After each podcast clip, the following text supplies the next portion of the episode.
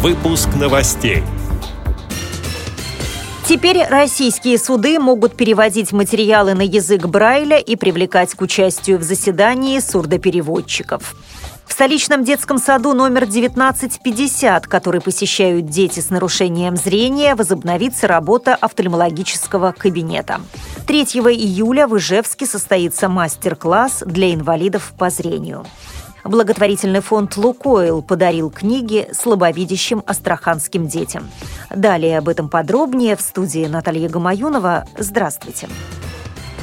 Пленум Верховного суда РФ принял постановление о том, что суды могут переводить материалы на язык Брайля и привлекать к участию в заседании сурдопереводчиков при разбирательстве дел в отношении слепых или глухих подсудимых, сообщает сайт РАПСИ. Цитирую постановление. К лицам, которые в силу своих физических или психических недостатков не могут самостоятельно осуществлять свое право на защиту, следует относить, в частности, лиц, страдающих существенным дефектом дефектом речи, слуха, зрения или другим недугом, ограничивающим их способность пользоваться процессуальными правами. В целях создания необходимых условий для реализации такими лицами процессуальных прав и при наличии оснований суду следует обсуждать вопрос о необходимости привлечения к участию в деле соответствующих специалистов, владеющих навыками сурдоперевода, применения системы Брайля и так далее. Конец цитаты. Также постановление отмечает, что судьям следует следует реагировать на каждое нарушение такого права и при наличии оснований признавать доказательства недопустимыми, возвращать дело прокурору, отменять судебные решения и выносить частные постановления. При этом отмена оправдательного приговора по мотивам нарушения права на защиту не допускается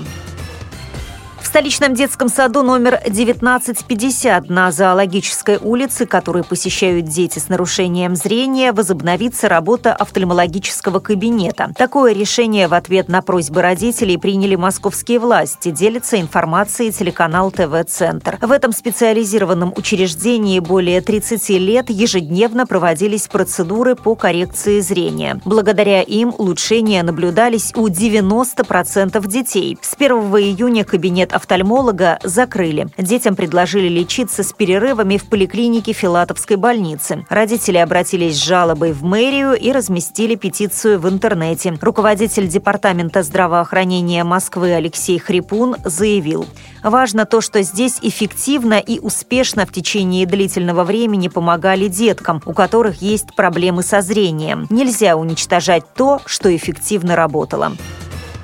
3 июля в 10.00 в актовом зале Ижевского предприятия «Спутник» состоится мастер-класс специалистов в сфере социально-бытовой ориентации инвалидов Олега Колпащикова и Михаила Войцеховского. Это мероприятие организовано в рамках проекта «Мультимобильность» автономной некоммерческой организации «Белая трость» из Екатеринбурга при поддержке Ижевской городской организации Всероссийского общества слепых и уральского филиала компании «Мегафон». В программе программе мастер-класс, посвященный историям успеха людей с инвалидностью, демонстрация возможностей использования современных электронных устройств связи, ориентирования и навигации и презентация первого Всемирного конгресса людей с ограниченными возможностями здоровья, сообщает официальный сайт города Ижевска.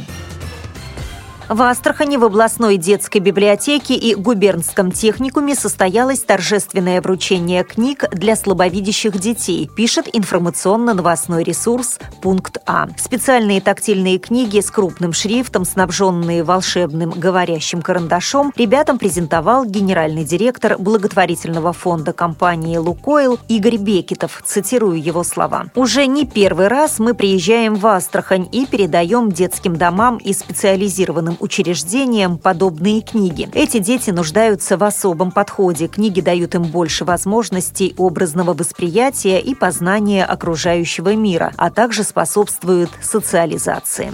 С этими и другими новостями вы можете познакомиться на сайте Радио ВОЗ. Мы будем рады рассказать о событиях в вашем регионе. Пишите нам по адресу новости собака ру. Я желаю вам всего доброго и до встречи.